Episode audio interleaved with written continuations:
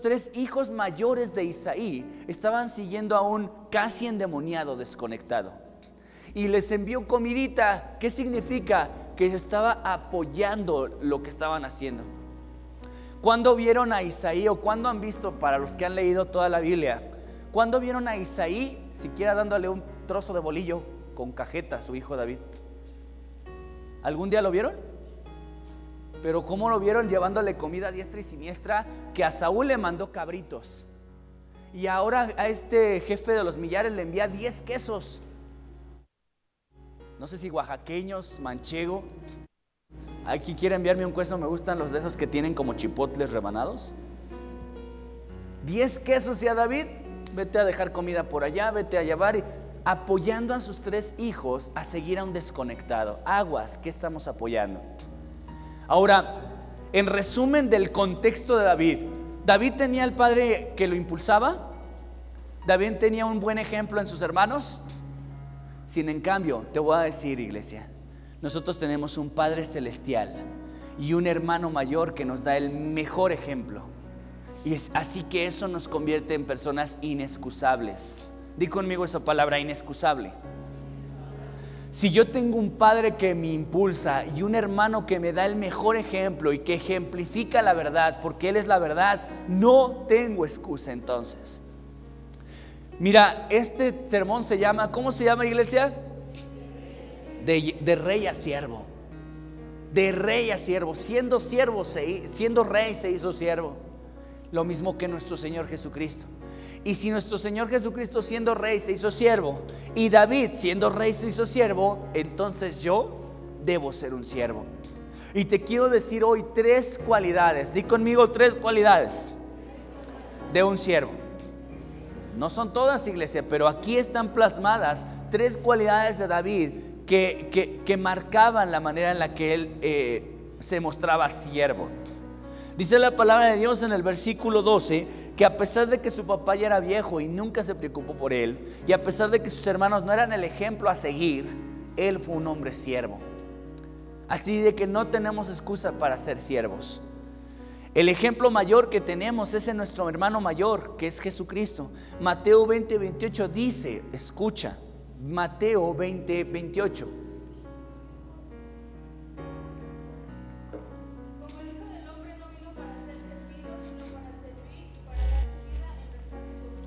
¿A qué viene el Hijo del Hombre? A servir y no a ser servido. Iglesia, creo, que ese ADN de la Biblia debemos inyectarlo en nosotros. No vengo a que me sirvan, vengo a servir. ¿En qué? En lo que venga a mi mano a hacer. ¿A poco David se puso a decir, pues, oye, no se te antoja que te toque para que se te vayan los demonios? David se promocionó ahí como una persona que tocaba y se iban los demonios. No, eso vino a sus manos a hacer y eso hizo sin quejarse. ¿Tú crees que a David le gustaba andar de mandadero, de Uber Eats, entregando comida? Pero eso vino a sus manos a hacer. ¿Y eso qué? Y eso hizo. Porque primer punto de un siervo, un verdadero siervo, es un obediente. Di conmigo esa palabra. Obediente. ¿Concibes a un obediente, a un siervo desobediente? Yo soy siervo, pero soy desobediente. No se puede, ¿verdad? No puedes conjugar siervo con desobediente. Es como querer comer un caldo de, mole de olla. Imagínate un mole de olla ahorita.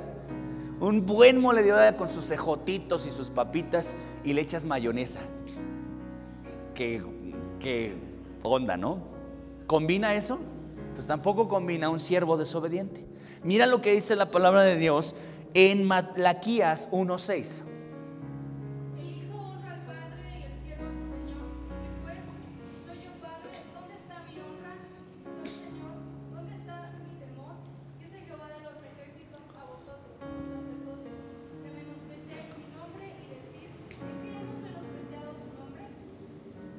Gracias.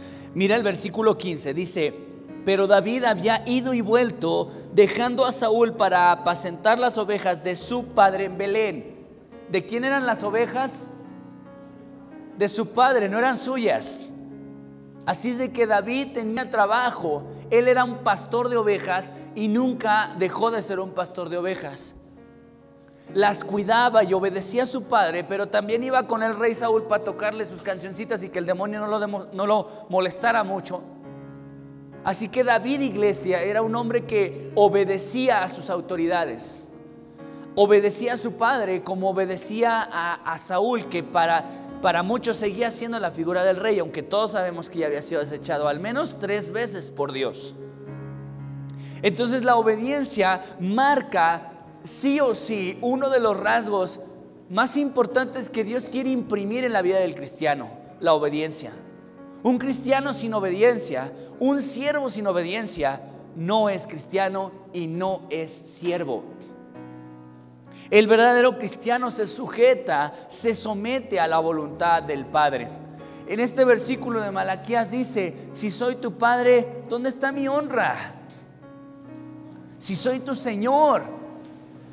Porque si algo Dios nos ha repetido en este libro de Primera de Samuel, es el, capítulo 15, versículo 22. Pon atención.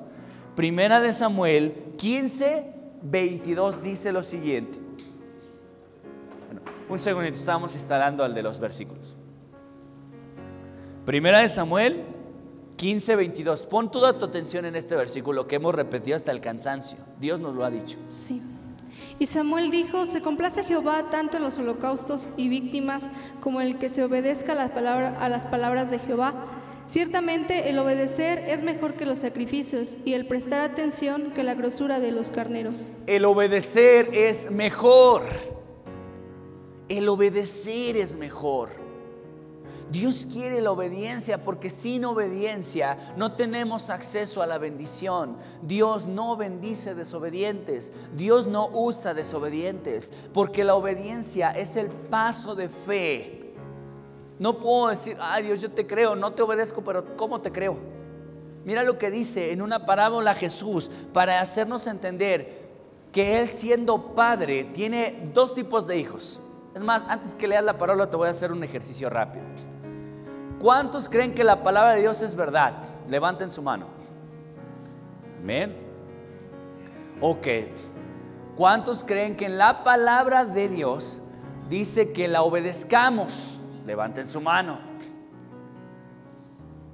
Ahora, ahí dice que le sirvamos, ¿cierto? Dice que le sirvamos. ¿Cuántos quieren servir a Dios y obedecer su palabra? Todos. Ok, mira lo que dice Mateo 21, 28 al 32.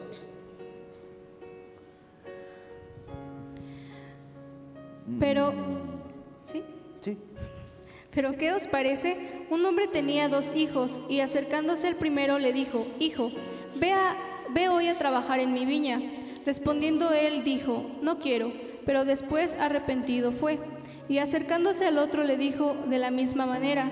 Y respondiendo él dijo, sí Señor, voy. Y no fue. ¿Cuál de los dos hizo la voluntad de su padre? Dijeron ellos. El primero. Jesús les dijo, de cierto os digo que los publicanos y las rameras van delante de vosotros al reino de Dios. Gracias. Hasta ahí hizo. Y escucha, iglesia. Aquí hay un padre dando una orden y dos tipos de hijos. El hijo que le dice, no quiero Ahora, cuando dice no quiero, está siendo sincero. No sé si cínico, pero sincero sí está siendo. Porque le dice, la verdad no quiero ir a trabajar a tu viña. Jesucristo dijo, hágase, hágase lo que tú quieres y no lo que yo quiero. Porque tal vez Jesús hubiera dicho, yo no quiero, pero voy a hacer lo que tú quieres. Porque entonces hubiera dicho Jesús, pues bueno, voy a hacerlo al cabo que también eso es lo que yo quiero. No sé si me estás entendiendo, no te quiero revolver. Pero Jesús estaba diciendo que se haga lo que tú quieres y no lo que yo quiero. Y este hombre, este primer hijo que le dijo, ve a trabajar a mi viña, ¿qué le contestó? No quiero. Ahora nosotros le podemos dar el tono. A lo mejor el hijo le dijo, yo no quiero. Todo despreocupado, dijo, no quiero. Como no quiero, pero, pero déjame pensarlo. Y tanto lo pensó que dice la Biblia que se arrepintió y al final, ¿qué hizo? Sí fue.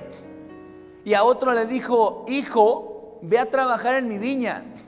¿Y qué dijo?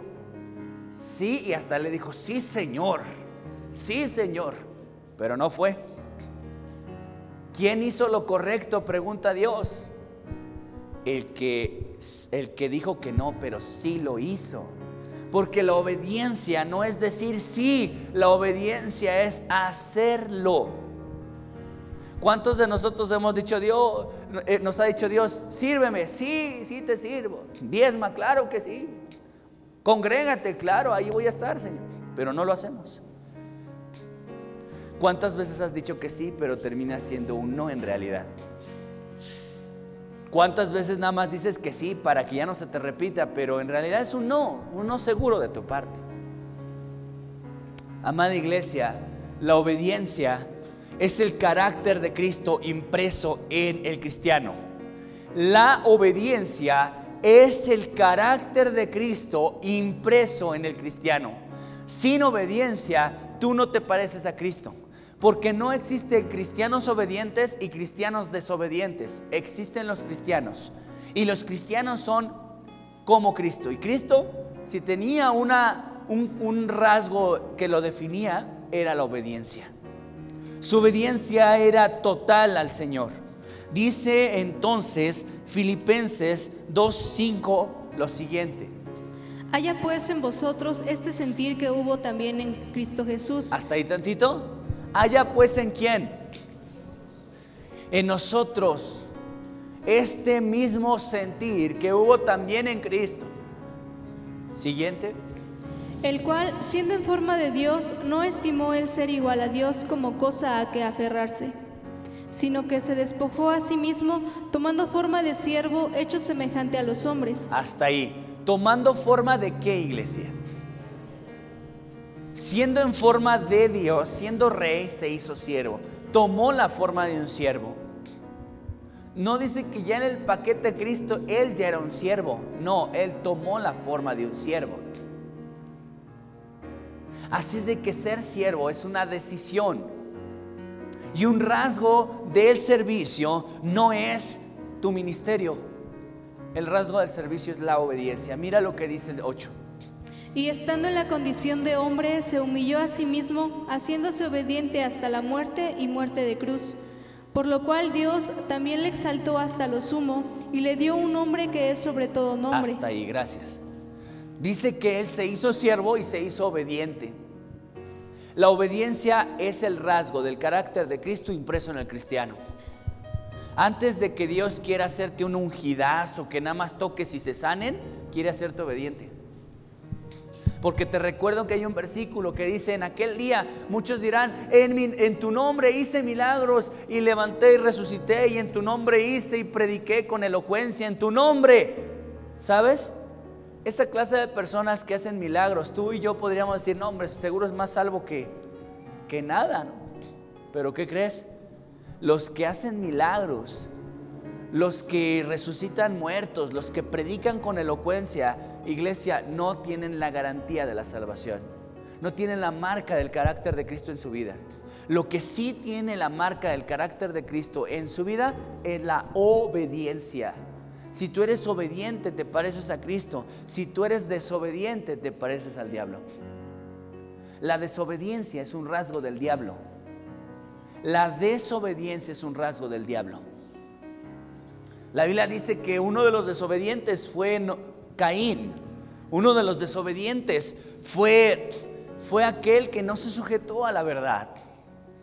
Entonces, amada iglesia, ¿qué quiere imprimir primero Dios? ¿Hacerte un hombre ungido y elocuente o hacerte un hombre obediente? Obediente. ¿La obediencia cuesta? Sí. A Tiaguito le decimos eso. La obediencia cuesta. La desobediencia trae dolor. Y la obediencia cuesta, pero trae bendición. ¿Cierto o no, iglesia? La obediencia es una llave del cielo.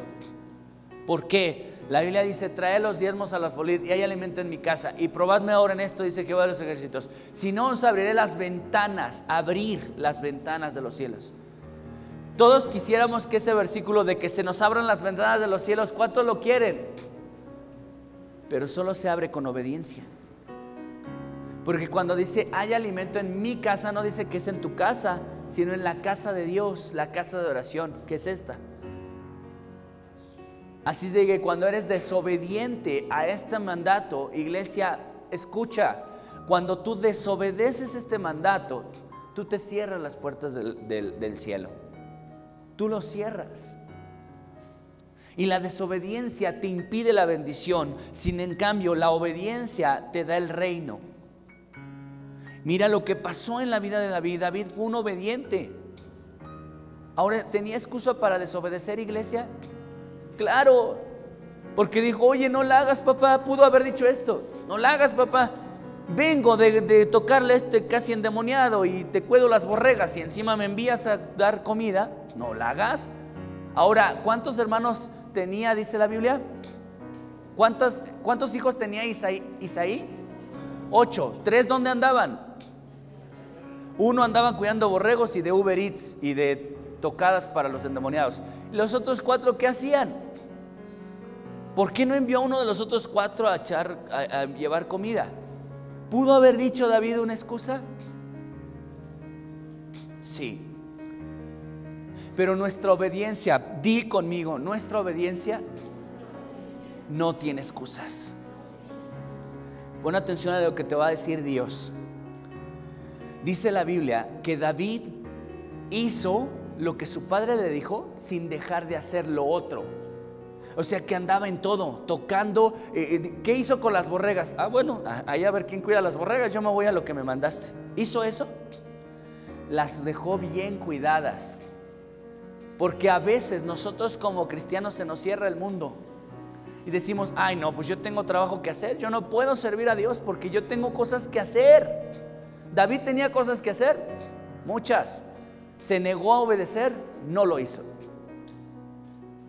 Entre ustedes hay siervos que tienen trabajos toda la semana y aún así sirven. Manuel es ingeniero en sistemas y trabaja en dos empresas, en dos. Y tiene un ministerio de audio. Y tiene un ministerio donde sube a Spotify las prédicas. Y él, él mismo lo inició. Y si es abogada, toda la semana se va a Querétaro a litigar.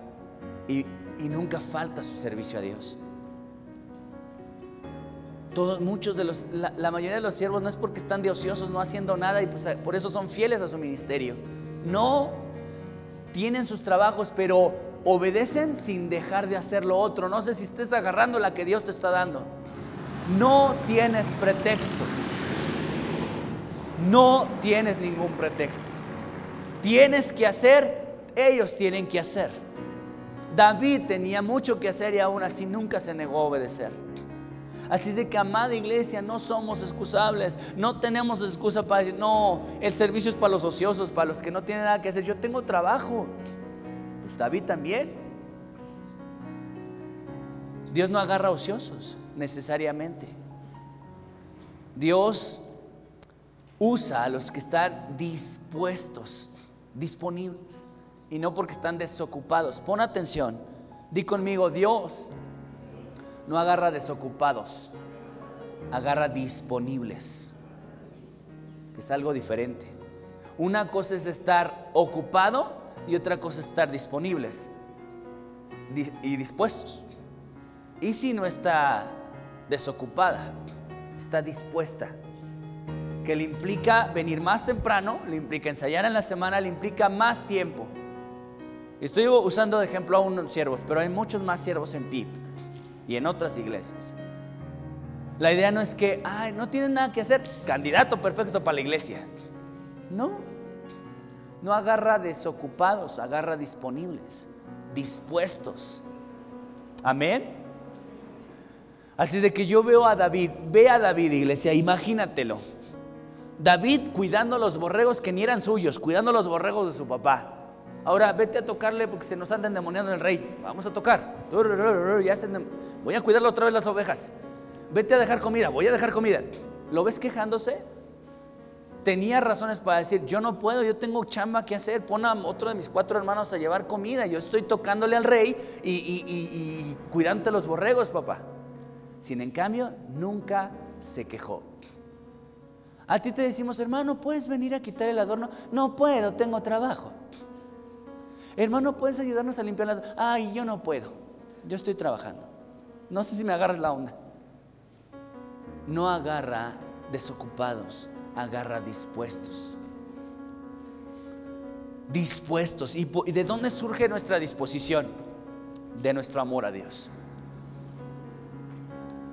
¿Por qué surge la obediencia en el cristiano? Por amor.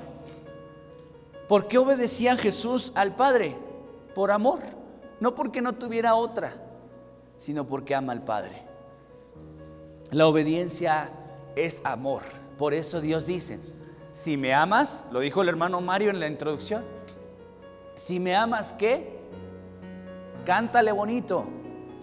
Si me amas, guarda mis mandamientos. Obedece. Si me amas, obedece mis mandamientos. Es decir, obediencia es igual a amor a Dios. Desobediencia es igual a rebelión a Dios. Entonces aquí podemos estar sentados, todos los que nos decimos cristianos, pero al ser desobedientes estamos siendo rebeldes al Señor. Y a lo mejor estés sentado aquí pasando lista en tu membresía evangélica, pero en realidad en toda tu semana, en la práctica de tu vida, estás de desobediencia en desobediencia. No vale cuánto oyes o cuánto sabes de la Biblia, sino cuánto obedeces de ella. Amén, iglesia. Primer, primer eh, cualidad de carácter de un siervo, obediencia. Sin obediencia no eres siervo. Lo contrario la obediencia es la desobediencia o rebelión a la palabra de Dios. Siguiente cualidad, pon atención a la siguiente cualidad. La siguiente cualidad la vamos a ver en el versículo 20. El versículo 20 dice, y se levantó pues David de mañana y dejando las ovejas al cuidado de un guarda, se fue con su carga como Isaí le había mandado y llegó al campamento cuando el ejército salía en orden de batalla y daba el grito de combate. A esto, iglesia, esta acción de David se le llama diligencia. Él salió muy de él salió de mañana. Ahora, ¿qué significa diligencia? Escucha. La diligencia o el diligente es la persona que, se, que pone mucho interés, esmero, rapidez, eficacia en la realización de un trabajo o el cumplimiento de una obligación o encargo. Y conmigo encargo. David se había puesto esta tarea o se la habían encargado. Era un encargo. Encargo. ¿Sabes qué es este púlpito para mi vida, iglesia? Eso, un encargo. No es mi púlpito. Yo no soy el dueño de este púlpito. Es un encargo. Ustedes no son mis ovejas, son mi encargo. El pastor que le diga mis ovejas, me costaron, no sabes cómo me costó evangelizarlas y no son mis ovejas, son las ovejas de Dios que me encargó a mí. ¿Y sabes cuántos encargos te ha hecho Dios? Muchos. Pero ¿has sido diligente en ello? Ahora, si lo contrario a obediente es desobediente, ¿qué es lo contrario a diligente? Negligente. Negligente. El negligente es el que no le pone interés, no le pone esmero, no es rápido para hacer la tarea y no tiene eficacia su, su trabajo no lo considera ni una obligación y tampoco un encargo. Eso es el negligente. El negligente le puedes dar una tarea y no lo, no lo, hace o la deja a medias. ¿Sabes los de temperamento sanguíneo? Yo soy sanguíneo, aunque no lo crean. Los sanguíneos somos de los que empezamos algo y no lo terminamos. Los sanguíneos somos de los que dejamos las cosas a medias. Y sabes, el ministerio, el servicio a Dios requiere diligencia, requiere empezar y acabar, requiere interés, esmero, rapidez, eficacia. ¿Sabes cuánta gente ha pasado por las filas del, del trabajo PIB? Te voy a poner un solo ejemplo. La computadora. Es un ministerio. Lo multimedia y todo eso. ¿Sabes cuánta gente se ha sentado en esa banca? Yo creo que sí lo sabes porque tú lo has visto. Has visto pasear a muchos que empiezan pero no terminan. Que dicen, yo agarro el ministerio, yo me comprometo, pero no terminan. Porque el ministerio requiere diligencia, requiere responsabilidad. No es agarro esto, ah, pero hoy no puedo, a ver cómo le hacen, ¿eh? Piensa que no fuera yo pastor, yo agarro del ministerio de la cámara de esto. Ah, pero en dos, en dos semanas no cuenten conmigo, yo no voy a hacerlo. ¿Eso es diligencia? Eso es agarrar algo sin responsabilidad. Es como hobby, si puedo. Imagínate que David le hubiera dicho, oye papá, yo voy a ir a dejarle comida a mis hermanos. Si puedo, ¿eh? Si me da tiempo. Déjame organizo. Creo que este domingo puedo, Dios, pero tres no, ¿eh? Te voy avisando. Eso no es diligencia. Diligencia es compromiso. Diligencia es yo me encargo del adorno, pero yo lo voy a hacer y lo voy a hacer con eficacia y lo voy a hacer con rapidez. No, no va a ser con lentitud, va a ser con rapidez. Oye hermano, necesitamos quien quite los adornos. Lo voy a hacer y lo voy a hacer bien y lo voy a hacer rápido. Y a eso se le llama diligente. Que pueden darte ese encargo y lo hagas bien porque puedes quitar el adorno, pero lo puedes quitar mal, ¿verdad? ¿Cierto o no? Arrancarlo y hacerlo de malas y a la mala. Pero el diligente lo hace bien, lo hace rápido y lo hace eficaz. ¿Sabes, iglesia?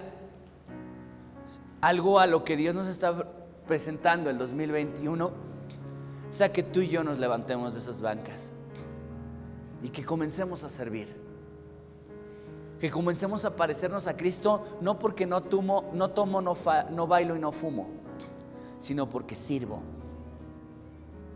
Porque sirvo. Jesús vino a servir y no a ser servido. En eso me quiero parecer. Hay tantos cristianos orgullosos de su cristianismo solo porque no toman y no bailan, pero tampoco sirven en su iglesia. Hay cristianos orgullosos de que no escuchan horóscopos y no toman pero tampoco leen la Biblia. Que el verdadero cristiano, el cristianismo íntegro, que es la visión 2021, el cristiano íntegro se evidencia en mi vida porque sirvo. ¿En qué? En lo que venga a mi mano a hacer. No en lo que yo quiera elegir. Vuelvo a repetirte, ¿a poco David eligió tocar para un endemoniado? Lo que le vino a las manos a hacer. ¿A poco David eligió andar de Uber Eats entregando comida? Pero eso le tocó hacer y obedeció. Entonces, iglesia, a lo mejor Dios ponga a tu mano a hacer algo y Él te va a cargar. Yo no te miento, pregúntale a Manuel si yo le dije, oye Manuel, ¿no querrás subirlos a Spotify? ¿No querrás grabarlos, editarlos y luego subirlos a Spotify? Él vio algo sintió esa carga y lo comenzó a hacer con mucha fidelidad. Ustedes lo han visto. Que tú puedas ver qué puedo hacer para servir a Dios. Hazlo, pero hazlo bien, hazlo diligente. No comiences algo y lo dejes a la mitad. No te pongas en la computadora y luego te salgas a los tres meses. Hazlo y hazlo bien.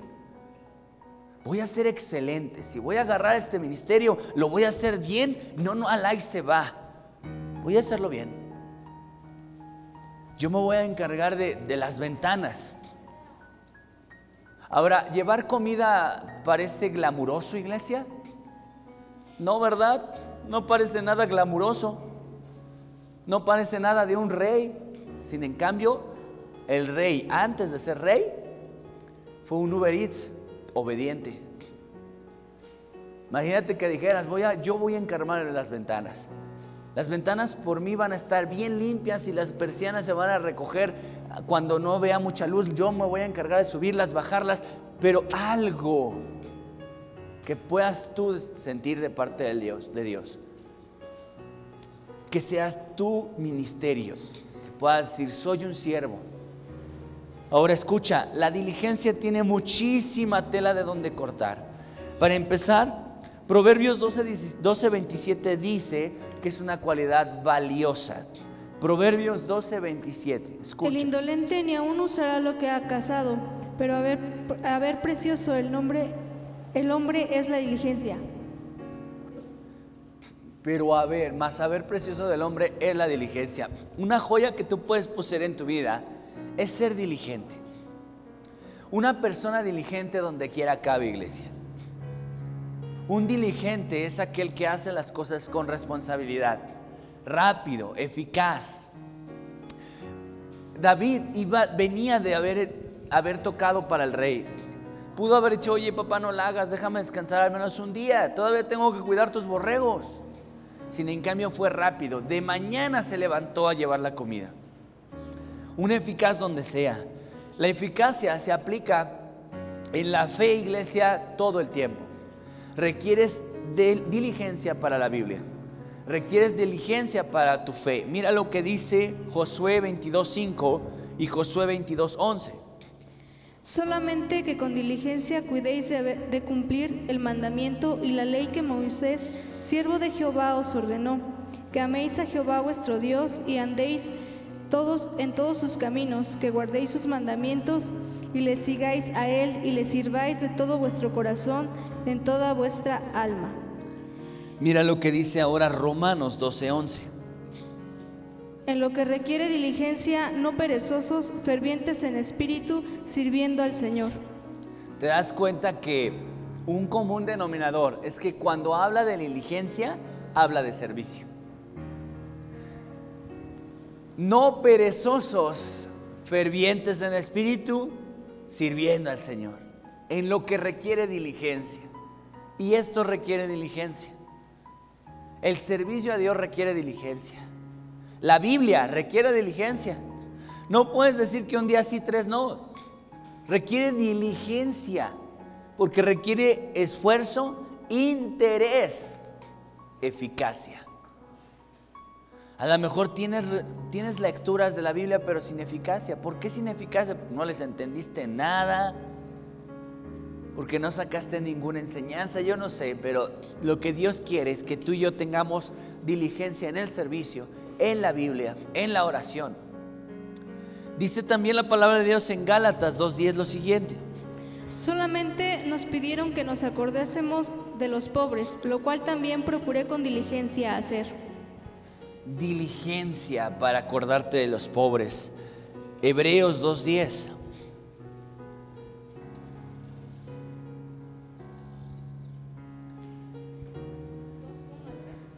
Eh. Por tanto, es necesario que con diligencia atendamos a las cosas que hemos oído, no sea que nos deslicemos, porque si la palabra dicha por medio de los ángeles fue firme y toda transgresión y desobediencia recibió justa retribución, ¿cómo escaparemos nosotros si descuidamos una salvación tan grande, la cual, habiendo sido anunciada primeramente por el Señor, nos fue confirmada por, lo que, por los que oyeron? Testificando Dios juntamente con ellos, con señales y prodigios y diversos milagros y repartimientos del Espíritu Santo según su voluntad. Gracias. Y segunda de Pedro 3:14. Por lo cual, oh amados, estando en espera de estas cosas, procurad con diligencia ser hallados por Él sin mancha e irreprensibles en paz. Diligencia. Hermano, ¿qué tan diligente eres? Piensa tan solo en algo tan sencillo como qué tan diligente eres en el aseo de tu casa. ¿Eres rápido en hacerlo? ¿Eficaz? ¿Eres, eh, ¿Te interesa siquiera?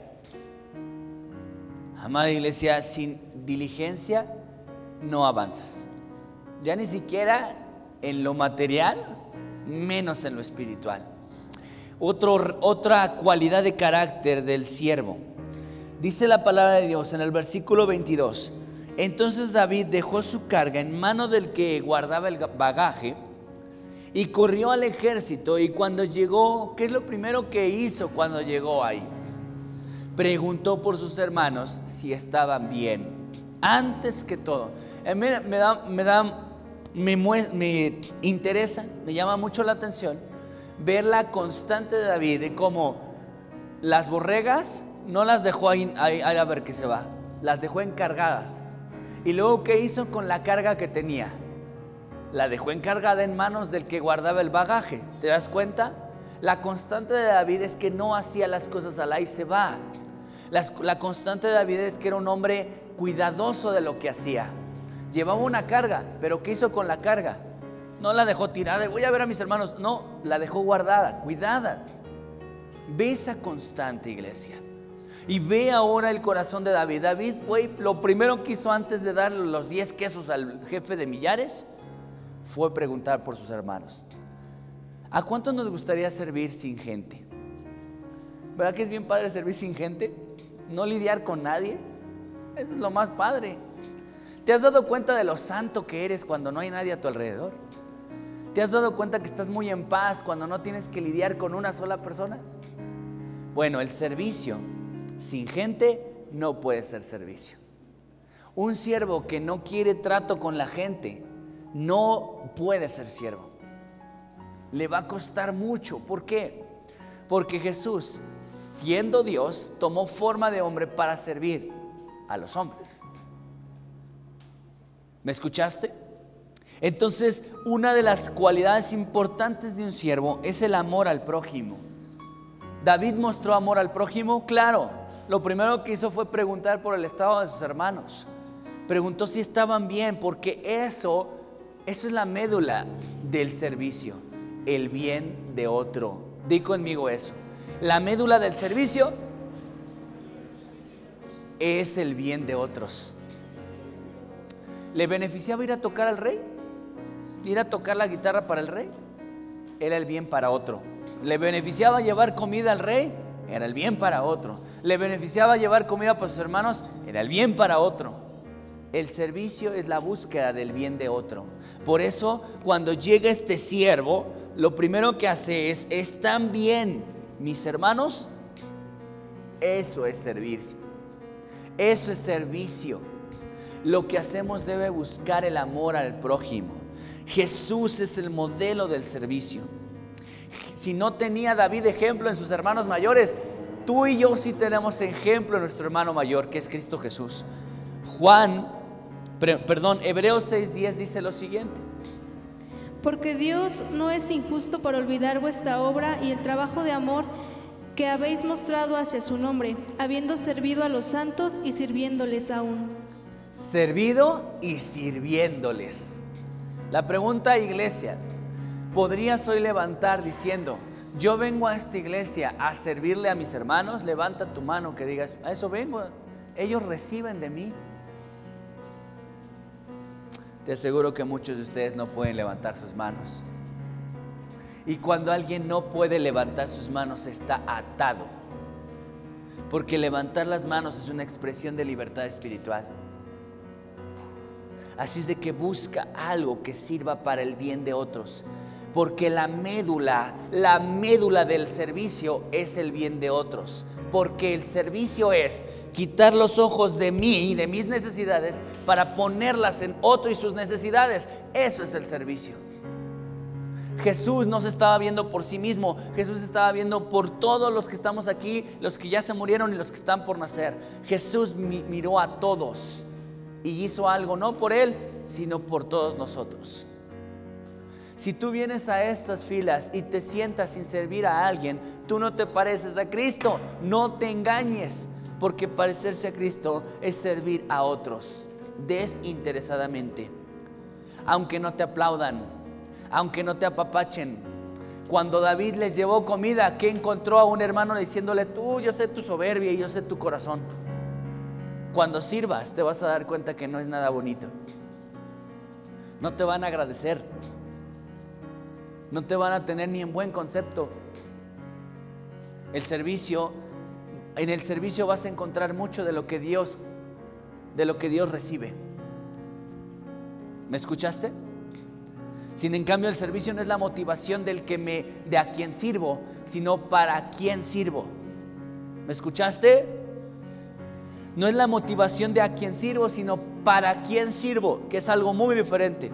Sirvo a la iglesia, pero para Dios. Sirvo al rey, sirviendo su castillo. Así es de que, amada iglesia, seamos como Cristo. Primera de Tesalonicenses 4:9. Pero acerca del amor fraternal no tenéis necesidad de que os escriba, porque vosotros mismos habéis aprendido de Dios que os améis unos a otros. ¿habéis aprendido de quién? De Dios. No tiene necesidad de que os escriba, dice, porque habéis aprendido de Dios a amar. Amar, iglesia, es complicado y difícil, casi imposible. Tan difícil es que Dios lo hizo un mandamiento. Primera de Juan dice lo siguiente, escucha. Amados, amémonos unos a otros, porque el amor es de Dios. Todo aquel que ama es nacido de Dios y conoce a Dios. Y nosotros tenemos este mandamiento de Él. El que ama a Dios, ama también a su hermano este mandamiento. Claro, porque no te van a hacer. Yo estoy consciente, iglesia, yo no soy la persona más amable, ¿verdad? No me ves y te inspira amor. Lo mismo pasa con Dios hacia la humanidad. No nos ve e inspira su amor. Él decidió amarte y servirte y amarte. No sé si me estás entendiendo. Dios nos mandó amar porque no es fácil amar. Tanto que tiene que ser un mandamiento, ámalo. Oye, pero es medio especial, ámalo. Pero es medio, ámalo, porque es una orden. Y dice, si amas a Dios, ama también a tu hermano. Si amas a Dios. ¿Cuántos aquí levantando su mano pueden decir, amo a Dios? Lo decía el hermano Mario en la mañana. Ama a tu prójimo. Ama a tu hermano.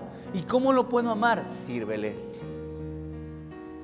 El ministerio es un lugar donde podemos amar al prójimo. Estas citas nos llevan a ver que definitivamente Cristo, Cristo es el ejemplo del siervo. Cristo fue diligente y no negligente, porque empezó la obra de la cruz y la terminó. Jesús dijo en su último diálogo, en la cruz, estando en la cruz, dijo, consumado es, que significa he acabado. Empezó y terminó. Pregunta iglesia, ¿has empezado algo y lo has dejado a medias? No eres diligente. Tienes que cumplir y va a costarte porque implica esfuerzo, responsabilidad, constancia, disposición, disponibilidad, amor al prójimo. ¿Sabes cuánta gente deja de servir? Mucha. ¿Por qué? Pues porque no recibió los suficientes aplausos. No recibió impulso. No recibió apoyo. No tuvo ejemplo. Pero cuando conoces a Dios dices, yo no tengo excusa. Mi papá no me impulsó, pero mi Padre Celestial me impulsa a buscarlo. Mis hermanos no me dan muy buen ejemplo, pero tengo un hermano mayor que es el ejemplo máximo de mi vida. Ve el contexto de David. Sus hermanos no eran ejemplo para él. Su padre nunca lo peló y aún así fue el hombre a quien Dios mismo lo describió como conforme al corazón de Dios. ¿Tienes excusa? ¿Era un hombre desocupado? Era un hombre que siendo pastor y no dejó de ser pastor, cuidó de las ovejas y atendía en obediencia los demás retos que Dios le presentaba en la vida. Tocar para un casi endemoniado, llevar comida a los que no lo querían. ¿Sí entiendes? Eso es servicio. Eso es un servicio verdadero. Saber que aunque no te den las gracias, aunque no te lo reconozcan, aunque no te lo aplaudan, tú lo haces por amor a ellos, pero es para Dios. Así es de que si algo tenemos que hacer esta tarde, es comprometernos este 2021 a no quedarnos en esas bancas. Pídele a Dios que en estas primeras semanas de enero te revele en qué vas a servir, pero comprométete a no quedar a calentar bancas. Comprométete a no quedarte a ese lugar solamente a recibir. No vienes a servir no vienes a ser servido, vienes a servir. Vienes a, ser, a servir y no a ser servido. Sé como Cristo. Si quieres ser cristiano, un cristiano íntegro, que es la visión 2021. Si quieres ser un cristiano íntegro, no vienes a ser, a ser servido, sino a servir. Piensa, ora, Dios, ¿qué quieres que yo haga? Pero no me voy a quedar todos los días de mi vida en la iglesia solamente rellenándola. Algo quieres de mí. ¿Quieres que inicie un ministerio para mujeres solteras? ¿Un ministerio para mujeres con, con, enfermedades en especial? ¿Quieres que inicie un ministerio para mujeres con bebés? Algo haz, pero no te quedes sentado. Agustín inició un ministerio de alabanza infantil. Manuel inició un ministerio de, de, de prédicas en audio. Piensa y ora, sobre todo, sobre todo ora. ¿Qué quiere Dios para tu vida? y acércate a mí como tu autoridad en la iglesia. Y vamos a orar para que puedas empezar a servir y no quedarte sentado, porque ser como Cristo es ser como Cristo, servir. Amén. No nada más ser como Cristo, porque no, no tomo, no fumo y no bailo. Ah, qué cristiano soy. Bueno, cristiano, Cristo tomaba, pero Cristo servía. Cristo leía la Biblia. Cristo nunca se dejó de congregar. Si quieres ser un verdadero cristiano, sé como Cristo. Pero como Cristo el de la Biblia, no como el Cristo que se han formado los cristianos. Que como no toman, no fuman, no bailan, piensan que son verdaderos evangélicos. Pero ¿sabes qué es un verdadero cristiano? Un cristiano que sirve. Ese es un verdadero evangélico. Ponte de pie. Vamos a orar.